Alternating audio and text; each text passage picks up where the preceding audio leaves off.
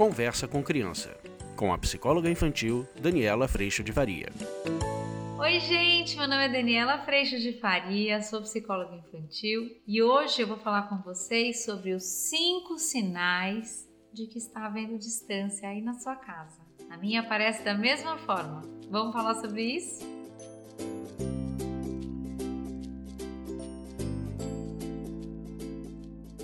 Oi, gente, tudo bem? Esse é um assunto super delicado, mas que às vezes a gente precisa parar para refletir.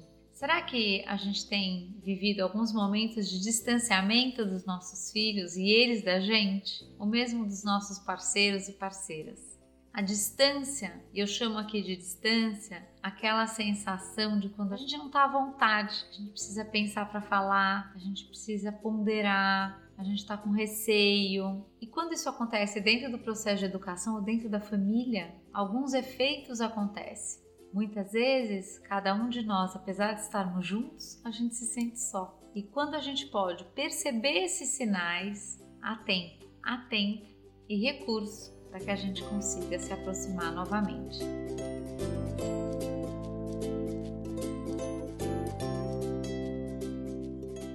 Primeiro sinal que eu queria trazer para vocês é quando realmente a gente começa a pensar para falar. Normalmente a gente pensa para falar quando a gente está muito preocupado em como vai ser a reação desse outro. Eu falo isso dentro da primeira pessoa do plural, nós, porque eu não queria trazer somente aqui a percepção do que acontece com as crianças. Eu queria trazer para você a percepção de que, quando eu entendo que o que acontece com as crianças também acontece comigo, a gente tem muito mais facilidade de acolhimento e muito mais proximidade para compreender o sentimento que aparece nessa situação. Então, quando eu penso para falar com meu marido ou com as minhas filhas, e às vezes a gente vê adultos pensando para falar com crianças, seja com medo de que as crianças tenham um chilique, que a reação seja ruim para algo que ele está esperando muito e assim por diante. Percebam que a gente está distante no sentido da gente não poder estar à vontade, livre, como somos perante essa pessoa as crianças sentem da mesma maneira. Elas começam a pensar perante alguma situação, elas começam a refletir. Muitas vezes a gente vai encontrar as crianças vivendo um processo até de ansiedade, de rodear a gente. Que horas eu falo, qual é o melhor momento? Porque eu quero, enquanto criança, obviamente, falar algo para obter a resposta que eu quero. Então, essa criança ensaia. A gente faz a mesma coisa, ainda grandes. E isso demonstra que a gente está num processo de distanciamento no sentido de que eu não estou livre para comunicar o que eu realmente preciso. Estou preocupada em comunicar o que eu preciso de um jeito que a reação do outro não seja explosiva ou ruim.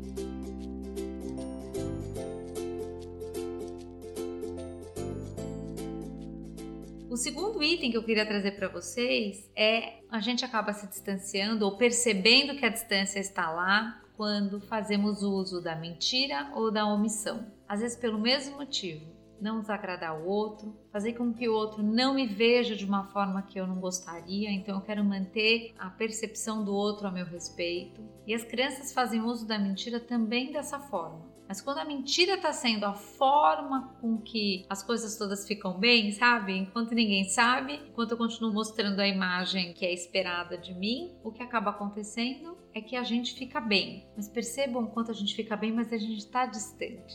Quando eu posso mostrar minhas falhas, pedir perdão, pedir ajuda e estar tá nu na frente do outro, seja quanto criança ou enquanto adultos, parceiros, casados e assim por diante, a gente tem sim a experiência da proximidade com suporte e amor e acolhimento. Quando a gente precisa só mostrar o que é esperado e as crianças recebem isso também da mesma maneira, a gente começa a criar recursos, formas, caminhos para que só o belo e o aceitável seja visto. E aí a gente vai fazendo uso desses recursos como a mentira, a omissão, não, se ninguém souber não vai ter problema nenhum. Mas eu sei, enquanto criança, o que está acontecendo. Eu sei, enquanto adulto, o que está acontecendo. E para não abrir isso, ou por não conseguir abrir isso de uma forma melhor, a distância vai sendo criada.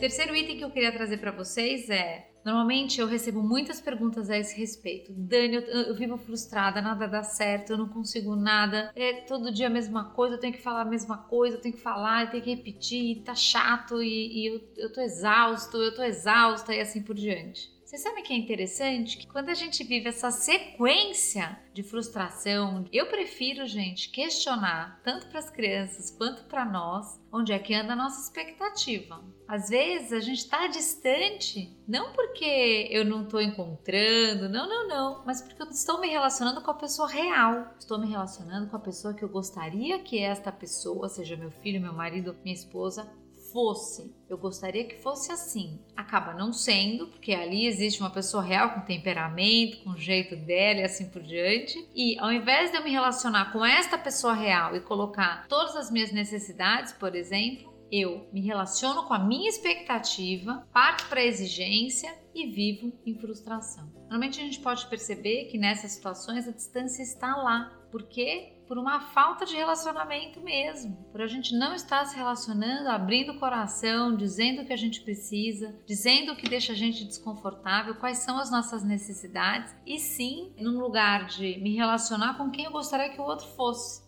como o outro não é, a gente acaba criando esse espaço, né, de quem eu tenho que ser para que você me ame, o outro quem ele tem que ser para que ele seja amado, e aí a gente fica num relacionamento das imagens, das autoimagens. E normalmente isso acaba levando a gente para um processo de mentira ou omissão, acaba levando a gente a pensar para falar, e tudo isso é um sinal muito importante de que a gente está distante distante das pessoas reais que somos, no espaço de acolhimento e tudo mais.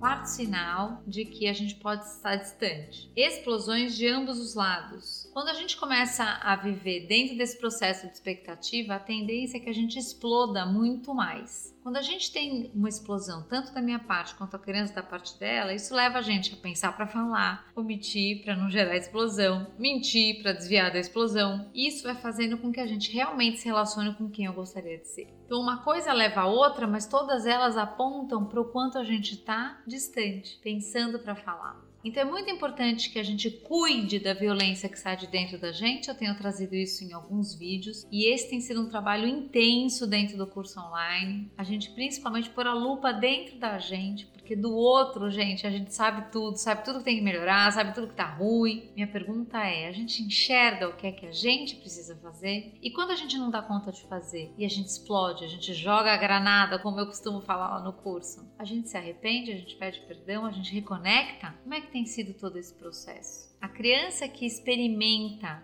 sim as explosões, mas experimenta um espaço de perdão, ela recebe um exemplo vivo de que sim, ela provavelmente vai explodir, mas provavelmente ela pode se perceber e reconhecer também a necessidade do pedido de perdão. Sabe o que é mais lindo? Isso eu ouvi da minha filha mais velha faz muito tempo.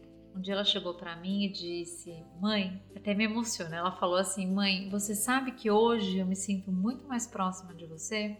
E eu falei: Por que, meu amor? E ela falou para mim que antes eu tinha muito medo de falar para você de alguma coisa que eu tinha feito de errado, porque eu sempre achei que você não fazia nada de errado.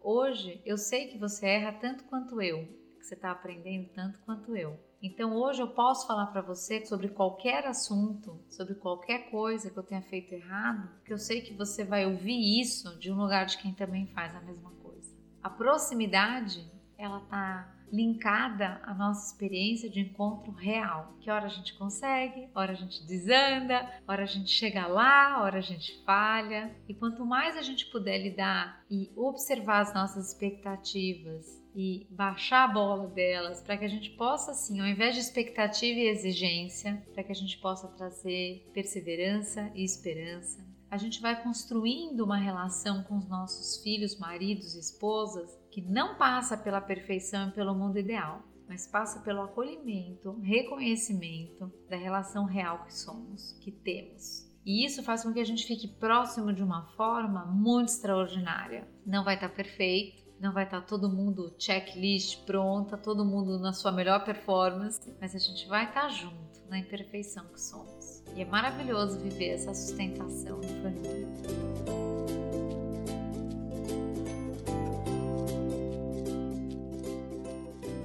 Último item eu coloquei exatamente essa checklist, essa lista de tarefas que a gente entendeu que precisa fazer para eu ser uma boa mãe, para você ser um bom pai, para que você seja um bom filho. E quando a gente está atrás dessa lista, muitas vezes o que acontece, a gente se desconecta das pessoas e no cumprir dessa lista, o que a gente está mais preocupado, acreditem se quiserem, não é com o outro, com você mesmo. Está mais preocupado em garantir que você seja a boa mãe que você achou que tem que ser fazendo tal coisa na sua lista aí de demandas, do que realmente encontrando o outro da melhor forma que você pode, com o melhor que é possível para hoje, para fazer a sua entrega. Às vezes a gente está mais preocupado em ser reconhecido do que simplesmente amar o outro na disponibilidade que temos. Então, se por um acaso você está vivendo esse momento com esses sinais e você sente esse distanciamento, eu te convido para ir devagarzinho revendo toda essa expectativa, toda essa exigência que começa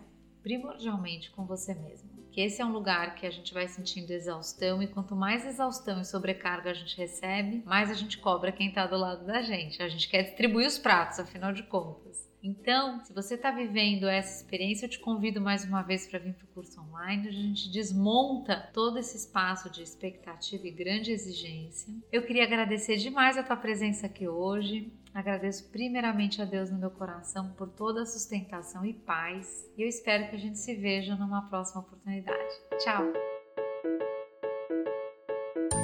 Você acabou de ouvir Conversa com Criança, com a psicóloga infantil Daniela Freixo de Faria. Mande seu e-mail para conversa@danielafaria.com.br.